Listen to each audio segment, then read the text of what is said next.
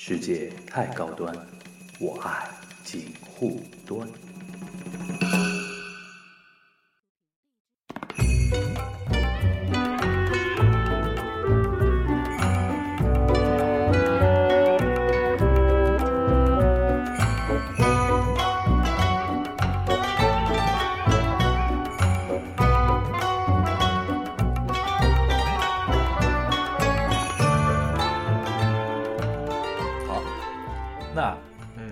下来我们聊什么话题呢？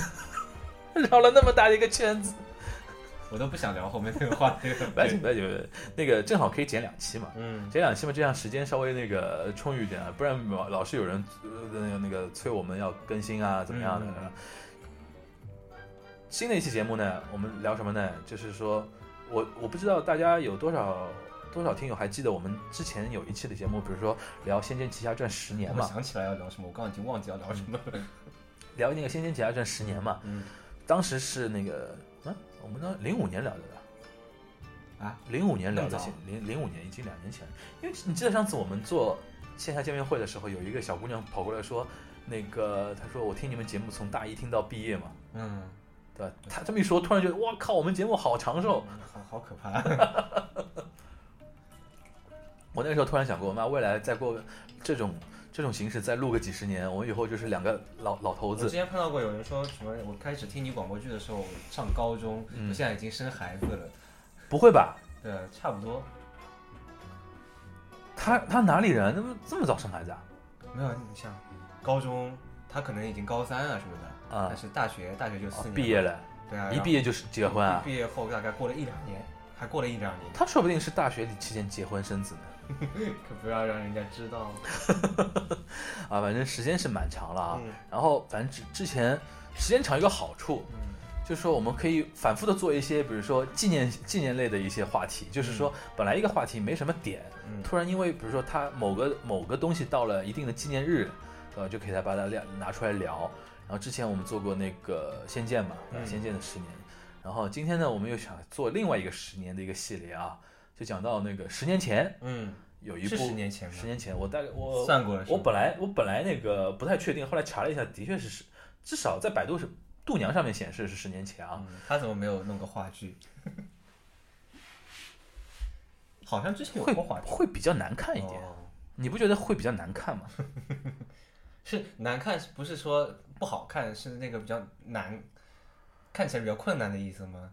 就是说，它故事其故事本身，故事本身没有说特别跌宕起伏的那些东西，那些东西为什么那么时候那么火？因为没有没有别的东西是？台词，嗯我觉得台词和它里面体现的三观嗯，是特别触动那个时候的对啊，我我当时看的可开心哎了。我们我们先介绍一下这个电视剧叫什么呢？叫《奋斗》。对，奋斗，然后度娘度娘上面显示呢，它是出品时间是二零零七年，二零零七年啊。我看的时候估计是二零零九年啊什么的，已经快一零年。先大概简简单介绍一下，导演是赵宝刚，哦赵宝刚，然后编剧是石康，哦，石康还做过什么编剧呢？就是那个电影《大腕儿》的编剧，然后主演有佟大为、马伊琍、李小璐、文章、王珞丹、朱雨辰。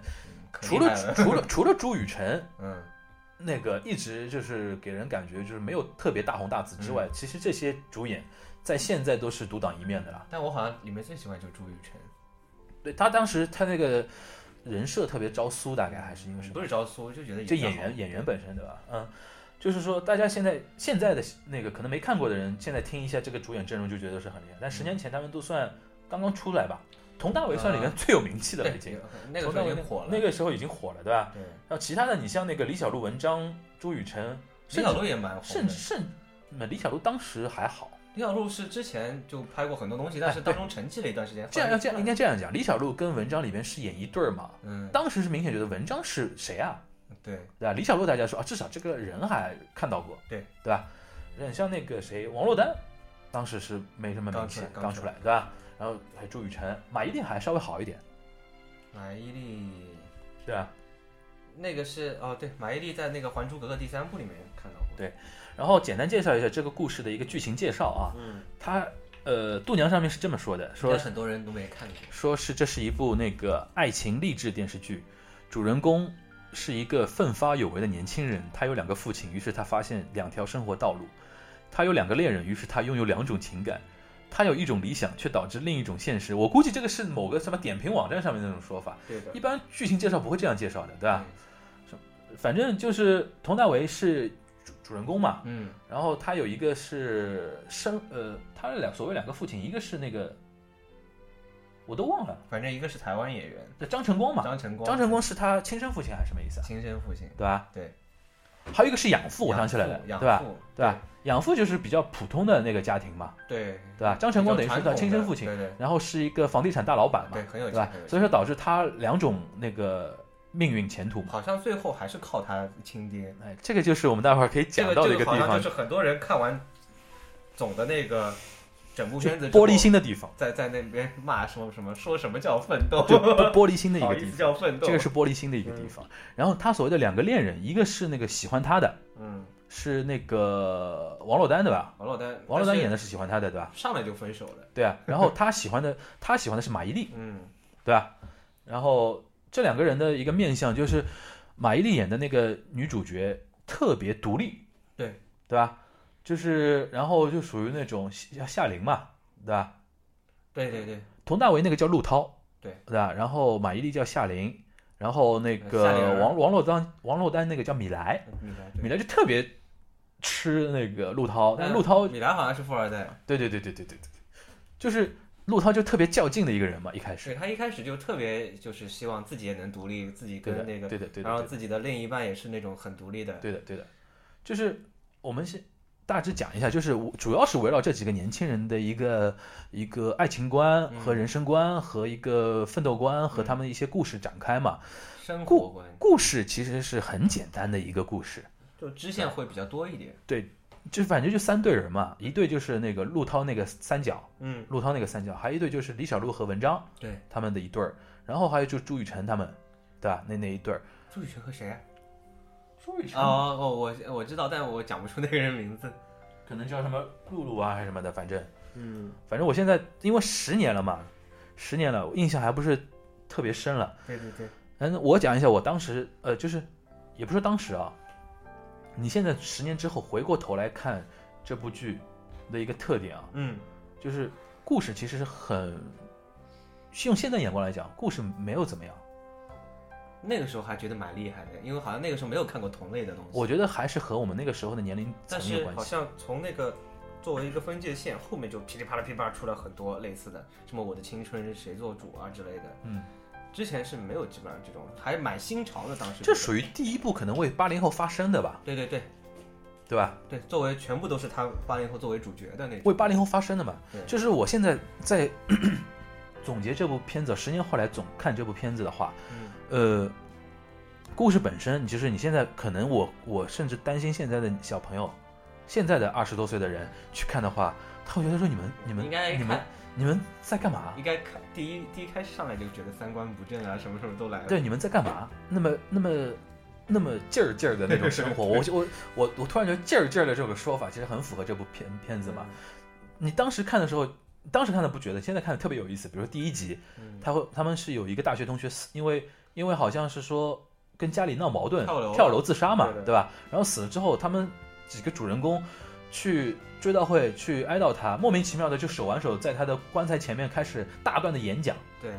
大段的演讲，然后还有什么在什么毕业典礼上也跟老师对对对对对对这其实这其实其实当和我们真实的那种生活状态是不符合的，对，但是就是每个二十多岁刚出校园的年轻人心目中向往的那种状态对态。有一点的，就是我们跟世界作对。但你虽然嘴上做的很很说的很嗤之以鼻的对对这种，但是我们是心里其实多多少少有点那个我们跟大人的世界永远要作对下去，对然后我们有自己的一套世界的运行的那个向往的世界的一个嗯乌托邦在，我们要去改造这个世界，然后怎么怎么样，就是特别符合二十多岁年轻人的当时的一个状态，对有点叛逆的，就还是荷尔蒙剧嘛，其实说出来，好就是像我觉得我们那一代好像是叛逆的时期还蛮长的，对。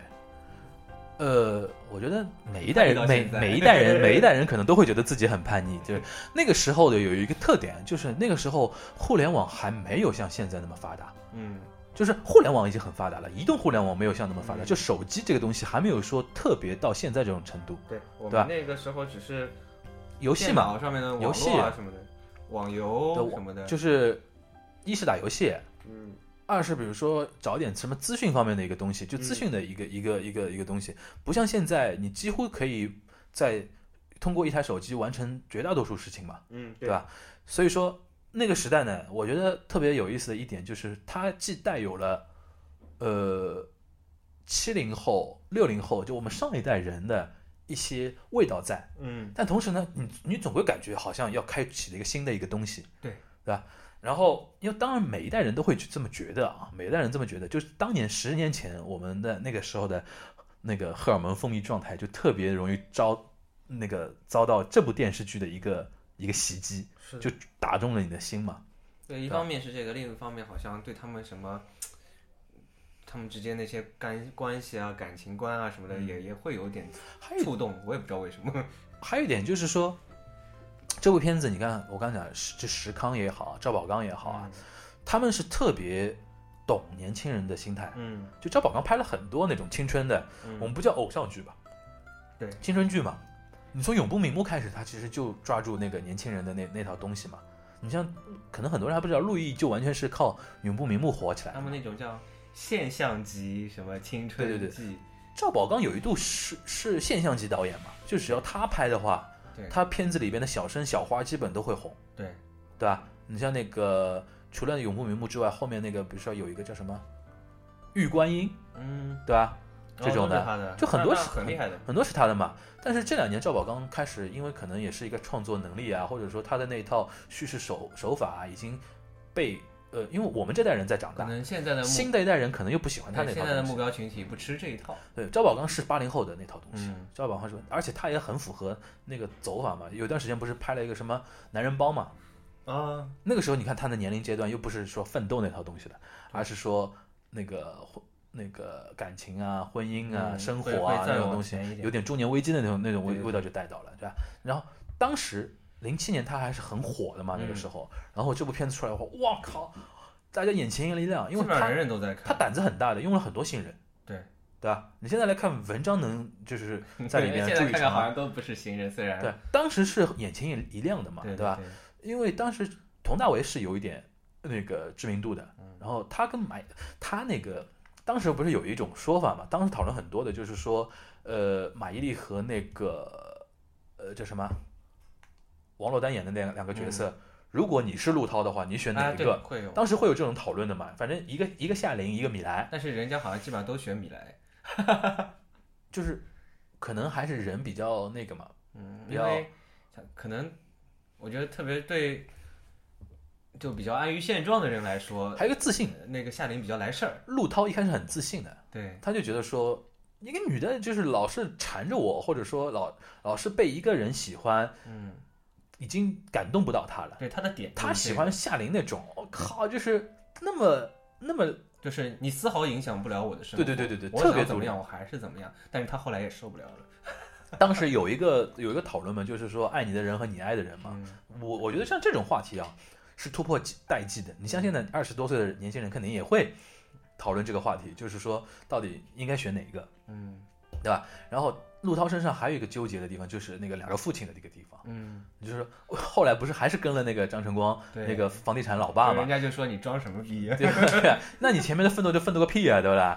就是那那种感觉。当时，但是呢，他处理的时候呢，尽量把它处理的不那么说那那么那个样子，他就是还会跟他的那个张晨光那个演的那个爸爸还约法三章嘛，就我一定不做做不什么的。然后甚至还有的时候会因为他的一个坚坚持，职嗯场初入职场的一种愣头青的那种感觉，不是把他的那很多生意给他其实那个搞掉了嘛？编剧对他的那个整个人的那个变化成长还是铺的还挺好的，对，那个很逻辑方面很那个我觉得是合理的，合理的。那个合理的。其实人总要向现实而且你低头嘛。你是看完之后回过头来想想才发现不对，你看的时候完全被他一步步带走的。对的陆涛那个那个那个点啊，嗯有点偏呃，其实怎么说呢，有点偏现实，就是一开始的那种较劲，嗯一开始看什么都不不对，我们要怎么怎么样，但最后最后最后总会会往现实方向修正嘛，嗯对吧？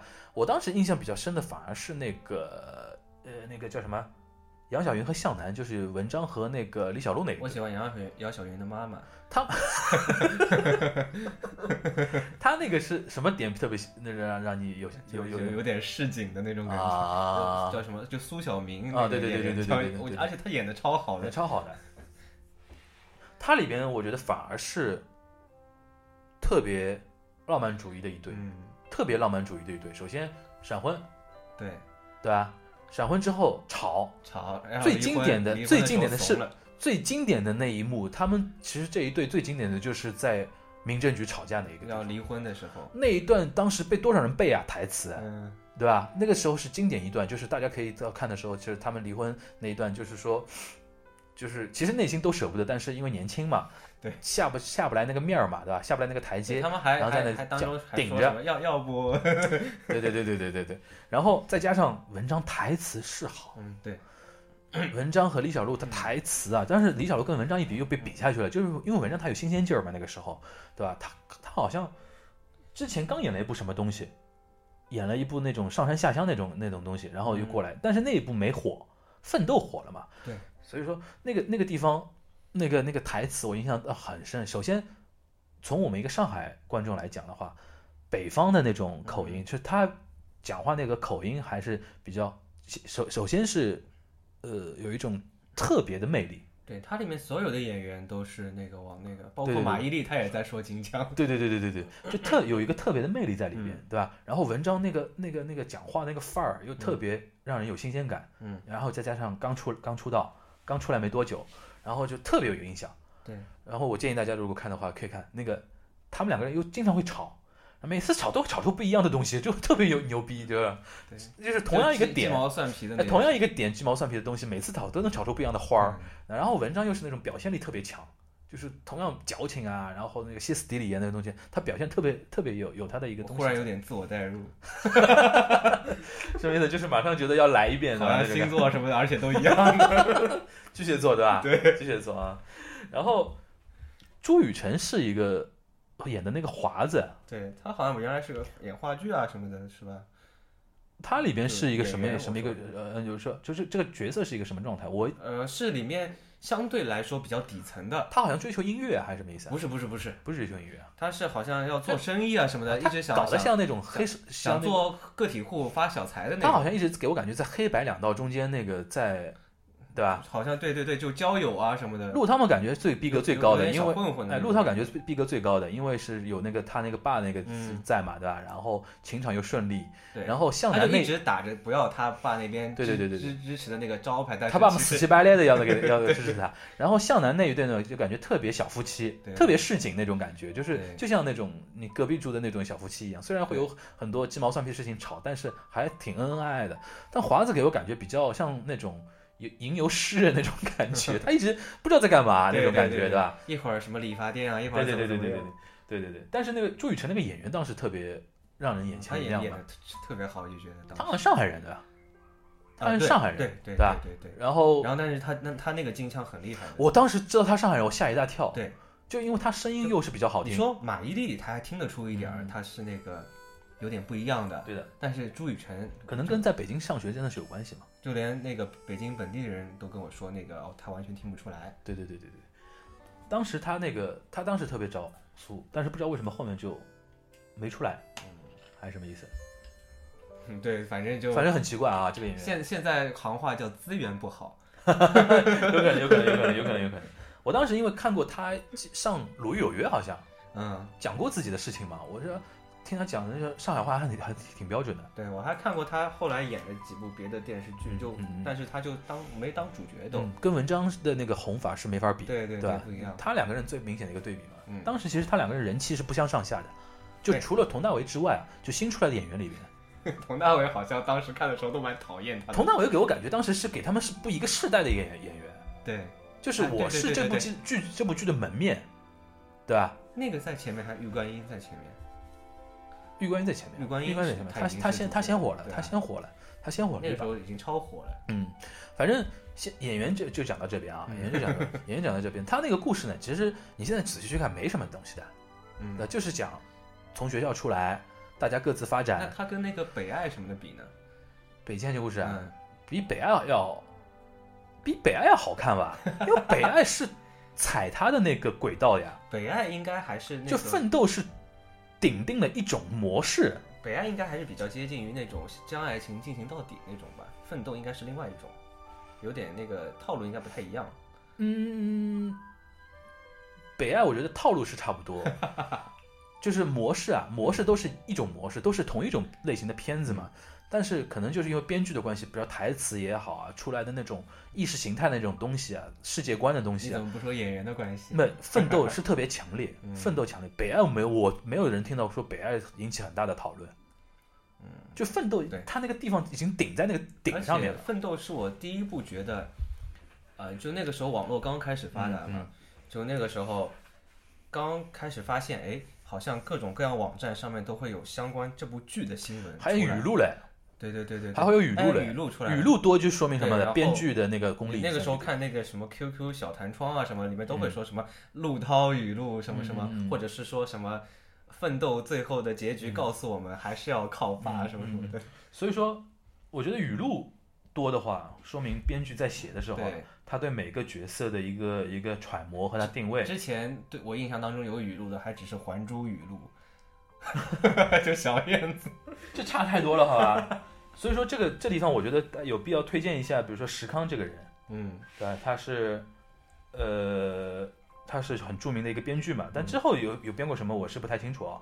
反正大家可以关注一下这个这这这个人，就是现在呃反过来讲，那个嗯，我当时印象比较深的就是，我当时对奋斗，因为我零六年就去日本了嘛，你看奋斗的蛮早的，就刚出来就看了是吗？不是我很晚才看的，你是在日本看的？我没有在日本看，我是在日本看。我是中间回国才知道这部电视剧。哦就是我在日本的话，我也不会是在网上知道这部电视剧，因为现在那个时候网络不像现在那么无所不在，而且现在互联网对电视的一个互动已经到了一个什么程度？基本上电视剧、电视台都会主动的去在网络上做一些营销嘛。嗯，那个时候没有的呀，那个时候电视剧收视率还是最主要的嘛，然后大家国内火都不知道，然后回来之后我是在吃饭啊什么的，然后跟家人聊天啊，知道有这么一部电视剧，然后我记得有一年是春节，春节就是大家庭聊天，大家庭吃饭。有一个跟年龄跟我一样的那个远很远的一个亲戚啊，嗯，在那里大聊特聊这部电视剧，然后特别激动，你知道吗？嗯。他就属于那种男生，就特别属于那种在学校里活得劲儿劲儿的那种男的，你知道吗？就特别戳他特别戳他，他就是带陆涛，嗯。带入陆涛的那种东西的，就是说爱情观、事业观应该是怎么样的，然后怎么大聊特聊，嗯。我当时就特别吓到了，你知道吧？说什么东西啊，那那聊成这个样子，我就去看，所以说导致我对这部片子的感情呢，就是说没有那么强烈，嗯因为这个东西一定要你 real time 看的时候，嗯就特别带入，然后一集一集这样这样追，然后这样这样讨论，对吧？我当时是后面补的嘛，啊，补的时候呢，已经有很很多那种见解已经出来了。那我我之前应该就默默看掉，而且我是在日本看，我当时都没有跟你讨论，居然。零七年你就在日本了，你不是后面吗？对啊，我是后面就是零八年零九年的时候看的。哦，你对我们都是很晚才看这部对对片子，对吧？对，我在那边时候看看的时候还蛮有感触的。就讲到奋斗的，对对想到对，就这联想到自己工作啊自己什么的工作啊对对那种东西，要不要跟现实妥协啊那种东西对，对对对的确这些点想很多事。这些这些点呢，就是说，的确很符合二十岁上下的，尤其是出二十三岁之后的那批人。因为那个时候都在迷茫的时候，就不知道以后应该干嘛或者怎么怎么样。对的，对的，这个然我，后里面的人很多，基本上每个人也都迷茫，但是他那种迷茫 怎么说呢？就很矫情的那种。就是你会觉得说，呃，就是，哎呦，不知道这么说好不好啊？就是说，有一点是，因为你想啊，赵宝刚和那个石康都是所谓的过来人，嗯有一点精神毒药、心灵鸡汤的那种东西在里边。嗯嗯嗯，对对对对对，就是，他们其实都是有很多选项放在自己面前的，然后我不知道怎么选。不是他，我觉得是这样的，他们年轻时候迷茫过，嗯。但是妥协了，妥协了，嗯。一定程度上现在是妥协了。嗯。老了之后，到四十岁之后，反过来劝年轻人，你们不要妥协，嗯，有一点有点毒药的东西在里边的，就是希望你们走我们没走的那条路，叔叔是过来人，叔叔告诉你，就是像就就是像那种感觉，就是说，呃，父母啊，嗯上一辈经常说啊，我是没希望了，我希望我的孩子不要怎么怎么样，对对对，对吧？完成我未尽的事业啊。要走，我的老路，不要走我的老路，有点这种感觉的嗯，有点这这这种感觉的，其实是很无奈的，其实是很无奈的，就是说你必定是会向现实妥协，真的完全不向现实妥协的人有多少呢？哎，他们好像当中还有一段时间是创业的，还就最后好像靠最后一段时间，就几个人都聚起来，对但然后好像有一个像那种，反正弄了一个小小小别墅一样的乌托邦呀，，那个地方就是个乌托邦。对，小仓库呀，就像对对对像一个小仓库，那个地方成为他们的一个大本营和集中营嘛。但是好像钱也是那个谁的爸爸付的吧？对啊，你在外面你在外面受到很多伤，然后伤了已经已经红血了，回去补补血嘛，大家互相喂喂鸡汤那种感觉。嗯对对对这个片子特别有意思，这个片子有意思有有意思这这个地方，就是你不能脱离你看的时候的年龄那个时代，嗯一定首先是一个时代背景啊，就是呃两千年之后，二零一零年之前，就中间这段时间，中间这段时时时间，然后你又不能脱离看的人的一个年龄，就是年纪大的人啊，稍微年纪大点，你四五十岁的人看这片，小儿科幼稚，嗯，对吧？然后十几岁的人看看不懂，因为他在学校这么一个封闭的一个环境里面，根本不用去想未来怎么样你，在愁什么？一定要 一定要现在特别适合，比如说大四的人看。嗯，或者说刚刚进入职场的人去看，对吧？所以说这这部片特别适合九五后，嗯对，吧？特别适合九五后。现在现在再再往前就反正正好正好想我们十年嘛，嗯。正好想我们十年的时候。我，觉得不一定是刚毕业的时候，嗯。是那个毕业之后可能一年。干了一两年了，一两年。而，且一般毕业之后干了一两年，就嗯。必定会觉得自己现在真的是我想要的吗？对对对，对我真的是要往这条路上走吗？对对对，而且必定会想过要转行啊。哎这部片子呢，我觉得说，呃，喜欢的人可能会很看得进去，嗯，因为他一些台词写的的确是很抓人，因为你荷尔蒙分泌到那个程度之后，这些台词会让你荷尔蒙提起来的那个那个跟着念，那个不要太开心了。对，会让你的荷尔蒙那个分泌程度马上提起来，像吃了春药一样的那种感觉。但是呢，像我们这种过了这个时间回来看到，就就有点鸡皮疙瘩，有点鸡皮疙瘩，会有这种感觉，想想我为什特别神奇，哎，特别神奇。但是这个呢，这部片子可以从一定程度上成为八零后的一种一种嗯青春的墓志铭哎。我这样想是不是太残酷了？青春的墓志铭，挺好的，反正都已经结束了。而且佟大为演的东西啊，嗯，他是不是他是不是跟我们一个年年龄段？他比我大一点，大一点。大一点。然后他演的每一个角色，嗯其实我觉得都不讨喜，就就会看的就觉得挺讨厌的。嗯但是他演的剧基79本上好像都会 follow。佟大为七九年，他从那个《玉观音》我看了，嗯然后《奋斗》我看了，嗯包括前阵子《虎妈猫爸》我也看了，嗯就感觉好像一直是他演的角色的年龄层跟自己那个或者生活环境什么是符合的。嗯，对的。反正佟大为在这部片子里边给我感受，就是他角色的感受比较强一点，他演演的那个感受就是嗯没有那个文章那个给我感受强，啊，对对吧？然后人设不讨喜啊，对对对，陆涛人设多不讨喜啊！谁生活中会有两个两个女人可以选啊？两个爸，两个女人，两个爸，两个爸，然后你还在那里矫情。我当时看的时候，我就印象中，我就比较觉得比较假，你知道吧？因为我不是那种性格的人，不是特别劲儿劲儿的那种人，嗯对吧？因为首先那个，因为我都忘了他他里面会为什么，就他从小就知道那个嗯他有两个爸嘛，对，而且他第二就是那个有钱的爸也没有让他放弃他前面一个爸或者怎么怎么样。他们是好朋友关系。对对对，完全可以就共存的。为什么会变成两那个领养的？忘好像他那个年爸这个亲爸好像年轻的时候生意失败还是怎么样？好像对对对，类似这种。啊，反正怎么说呢？当时觉得有点假后来后来就。是内疚，一直想要弥补什么什么。对对对对对，当时那个没怎么带入陆涛，但是他有些话说的，就是因为比较挑动人的那种，啊，我奋斗那种怎么东西嘛都不会带入陆涛的。对但有人会带入，因为他就是说就你那个亲戚。他那个人设人设是不讨巧嘛，嗯但是他里面说出来的很多话，关于奋斗啊，关于怎么样，关于梦想，关于理想，关于现实妥协那种东西，劲儿劲儿的。对，特别劲儿劲儿的，会会讨一部分人的喜欢嘛，对吧？那我个人是比较欣赏那个文章的演技，嗯但是人设比较喜欢的还是华子，你知道吧？啊，就是内心大家内心还是向往那种比较悠淡然的、悠然的那种东西，或者说，哪怕你现在在没只要有爱情，我觉得他是一个很注重爱情的一个人嘛，好像不是。对吧？嗯，不是吗？嗯是文章那个吗？对文文章和那个李小璐那一对。文章文章那个，我觉得也，我是比较讨厌李小璐那个人设，妈天天有这样的一个小媳妇儿这样跟你吵，烦都烦死了，你知道吧？看了开心死了。那我觉得还还是那个巨蟹座的代入的一个关系，对对啊？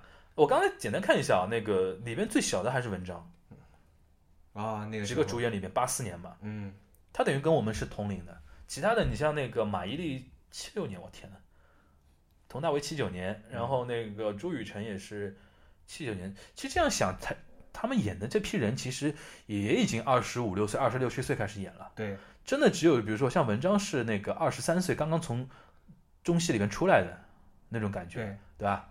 啊，那说明其实说喜欢文章的人还是应该看一下这部片子。对，而且我觉得就在那个时候找的那些找的一些演员都不是当时最大咖的，但是能演出这种感觉还蛮厉害的。嗯嗯，这个是当时这部片子很大一部分那个好的地方，也就是演员，我觉得还是有魅力的。对的。基本上每个都会多少有一点，即使你觉得这个角色不讨喜的那个，哦，王珞丹也是这部片子年纪比较轻，八四，她好像也这部片子火的，好像对吧？是吧？对，应该是啊。他是演了这个之后，后面又接了一部什么《我的青春谁做主》，她当了女主角。奠定了小妞那个小妞电影的地位嘛，对对对对对王珞丹，哎，现在有一个长得很像王珞丹，那个叫啥？白百合，白百合是在后面的，对吧？白百合是后面的，啊，对对对对对对，这都捋清楚了。其实《奋斗》等于是说，嗯，这个剧本身有那个它的影响力之外啊，嗯，捧红了一大堆现在活跃在第一线的那些那个怎么说呢？也不能说是小生小花，对，王珞丹和文章这批人不能说是小生小花，终身中华，不是，我不是不是不是用年龄来分的，他们是一种类型片里边的当家的那种小生小花，嗯，就是说所谓的小生小花不是有那种流量小生小花吗？对对对，就是只是鲜肉级的嘛，但他们是一批类型片，就比如说《失恋三十三天》啊，嗯，对吧？翻滚吧，什么肿瘤君啊，哦滚蛋吧肿瘤君，翻滚吧，翻滚吧肿瘤君。你说的都是白百合，对啊，我知道，就是这种类型片嘛，这种类型片嘛，很多就是说只能是他们演。你你你能理解我这个感受吧？翻滚吧是阿信是吧？翻滚吧阿信，然后那个滚蛋吧肿瘤君，我这名字总归搞不清楚。翻滚吧肿瘤，翻滚，好肿瘤肿瘤翻滚，突然好有画面，很恶心。反正我个人感觉就是说，这部片子其实奠定了一种风格的一个一种东西，但是这种风格说老实话，北京一直是有的。北京的那种那个文艺的那种那种东西是一直是有的。我还蛮，吃这一套因为北京我觉得说跟上海比啊，嗯。北京跟上海比，首先高校多，中国最好的高校我们要承认都在北京嘛，嗯。所以说中国最精英的那批人都在最年轻的精英都在北京，对。对吧？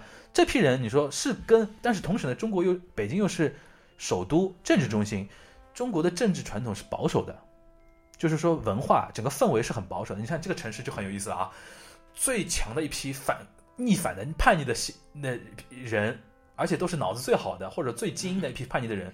和最强势的压制文化在那里碰撞，所以导致的他们那批肯定是劲儿劲儿的呀。嗯，北京出来的那群文艺圈的人都是劲儿劲儿的，北在北京文艺圈，大家比的都不是说你票房怎么样啊，对我而是说你够不够劲儿，够不够作那种感我是觉得就是背景，对就电视剧的背景，如果嗯是以北京那边为那个背景的话，几乎都是这种，还就拍出来蛮自然的，嗯，很多。嗯但如果是好像背景如果换到上海的话，上海你拍这种片子，人家觉得神经病，没有，我是就或者其他片子，嗯特别是什么都市片，就会打着那种时尚的旗号，对，上海拍出来都市片特别雷。上海都市片，上海的那种都市情感啊嗯那种东西，你不能走那种理想和现实那种碰撞的那种东西，我觉得好你多只能走，真的只能走走小资那套东西。男人帮同样赵宝刚拍的，他的嗯背景就放在上海。对，你看那个孙红雷的那个孙红雷的人设，网络写手，然后有点娘，对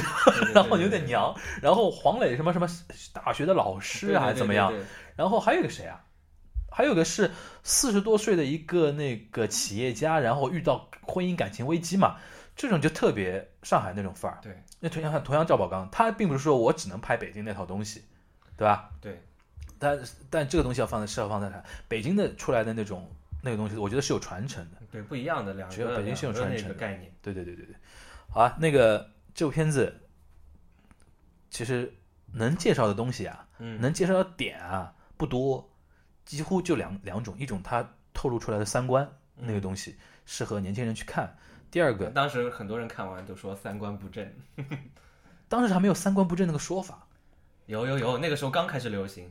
我我是第一次看到三观不正，好像就是看这部，可能就是这里边出来的，对对对。吧？看完之后，我看啊到朋友、不是朋友圈，就反正其他人什么 QQ 签名什么的改啊或者是怎么样，反正这部片子呢，当时很火，不知道为什么这两年没没没人讨论，可能就是因为那个怎么说呢？这也过去了，就一是过去了，二是就是说现在年轻人可能心理状态又不一样了，而且后后后面好像也没有类似这样感觉的那种片子再，拍就矫情了嘛。对，或者也没有说什么我，就拍不过他，拍不过他，对对对对，拍不过他。他有有些地方太极致了结。果你过几天就看到要翻拍了，很有可能我跟你新奋斗，现在 IP 妈的那个情书都要被翻拍了。对对对，这是一个，就是说他的三观是值得大家再去，就是没看过的同学，或者说看过的同学再去翻看一下。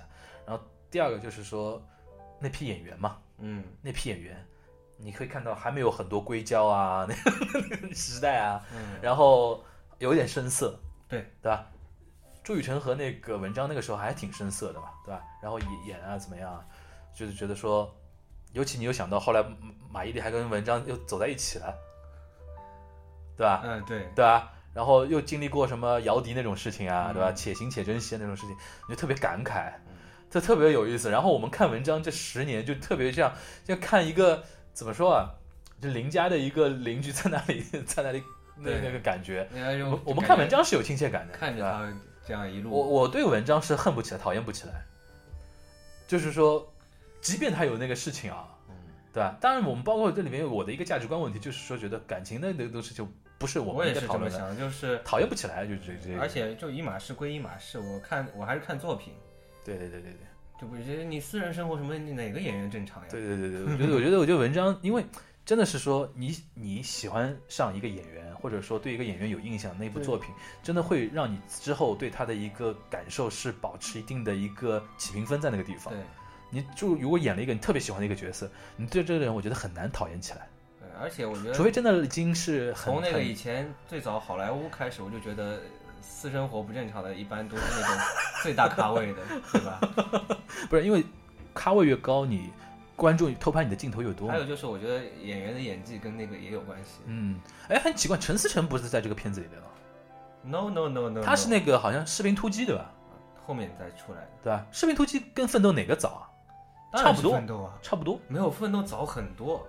没有很多吧？我觉得你看，我查一下很后面的，士兵突击，我当时那个，因为宝宝王宝强不是先是那个叫什么嗯，呃天下无贼对，火了一把，然后真正让他全面火的是士兵突击嘛士？兵突击应该是一零年左右的吧？不不不，零六年，是吗？零六年，我印象中这两部片子差不多的。但是那个时候好像刷的人不多，士兵突击是后来有一阵忽然开始刷的，我零六年出品时间嗯零六年，说明这两部片子我印象中是这样的，就是说差不多的。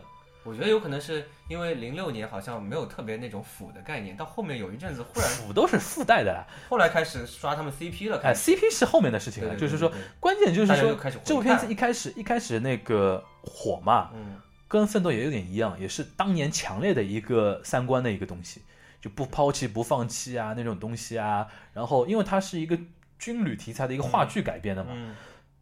特别的奇怪的一部片子，嗯没有任何一个女性角色，嗯。或者说我我印象中是没有女性角色，有女有女性角色也没有不起什么作用，就是一个男人的一个童话，嗯。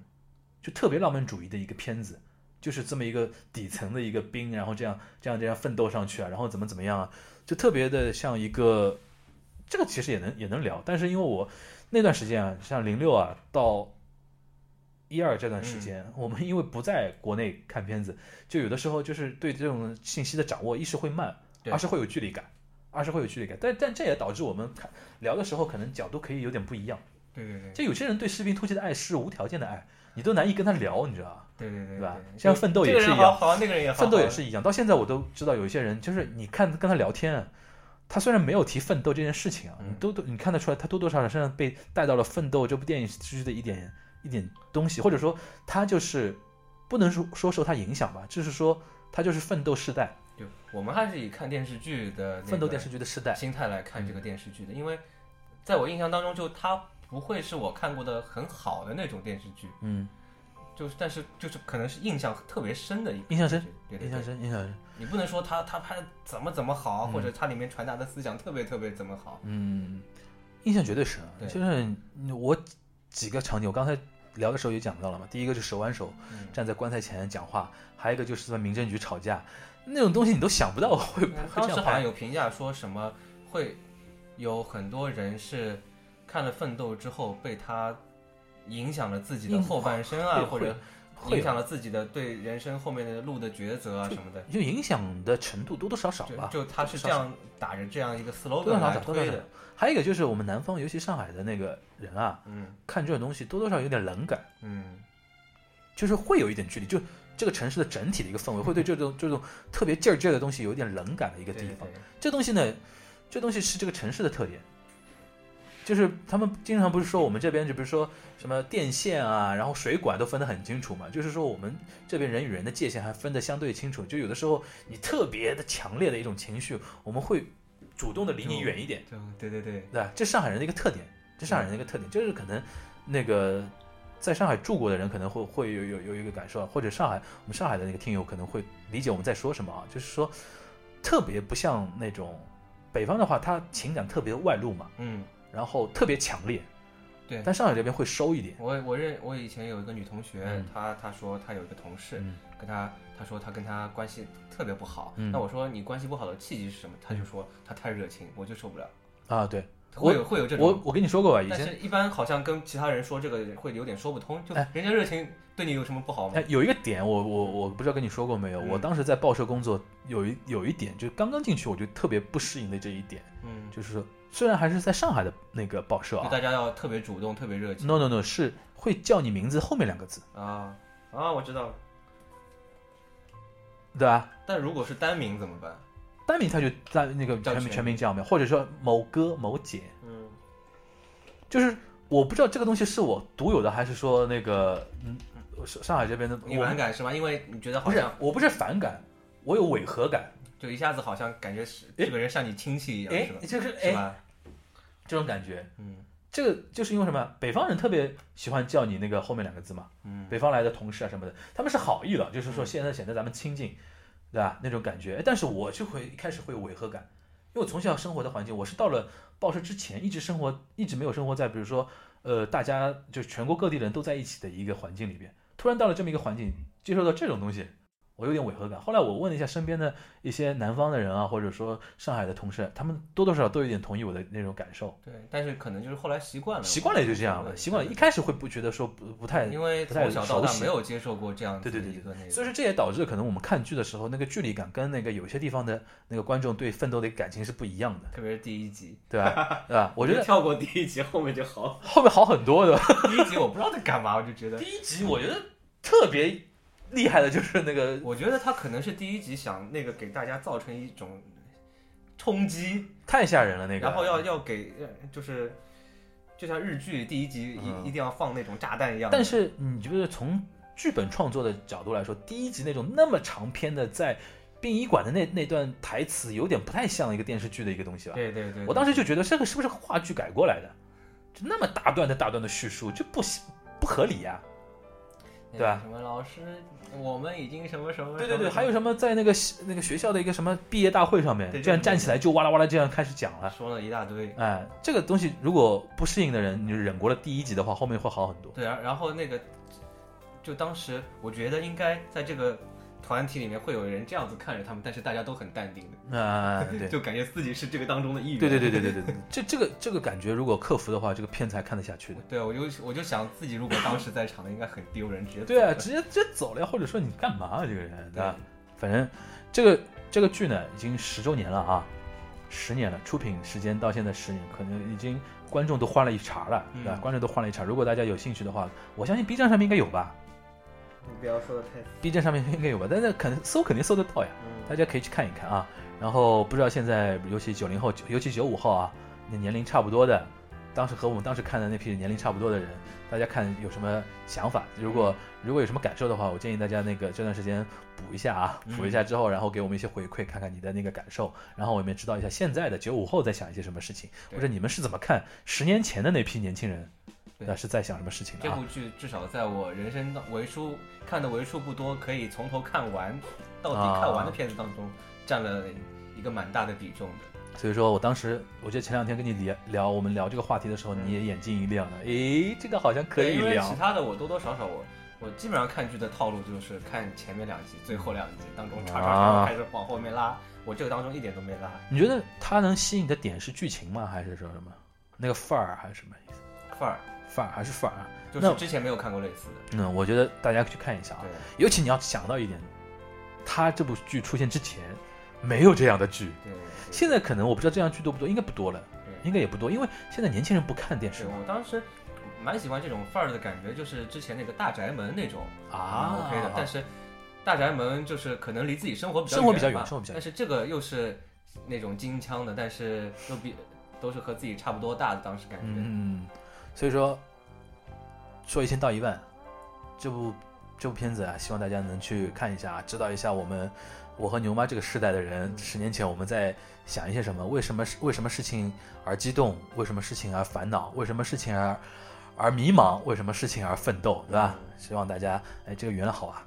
还 可以啊，这个关键时刻要用排比句啊。对对啊的确是这些。嗯，那再次跟大家拜个晚年啊，祝大家那个今年大吉吧，对吧？对，现在好像都这么说，都这么说了，都都都俗套了啊。嗯啊，反正那个新的一年，我跟牛妈尽量啊，尽量给多给大家更新。每年都这么说的。每每每过一个节，好像每个对对对对对，要反省一下，反省一下啊。那今天就到这里，大家拜拜。雨より優しく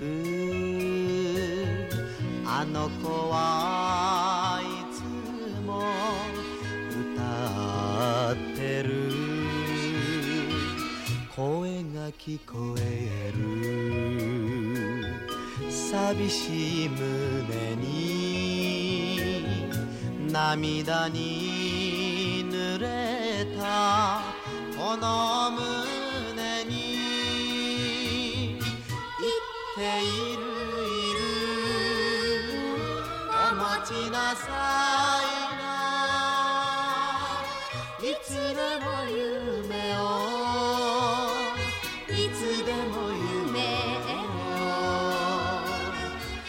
星より密かに雨より優しくあの子はいつも歌う。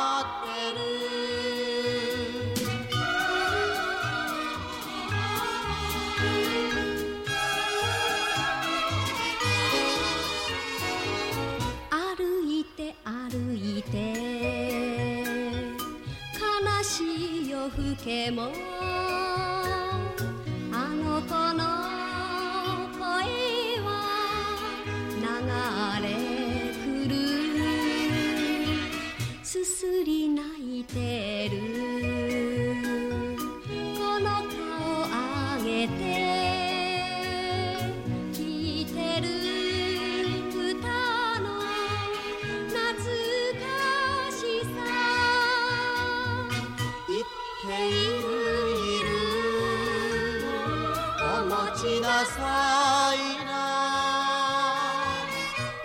でも夢をいつでも夢を歩いて歩いて悲しい夜更けも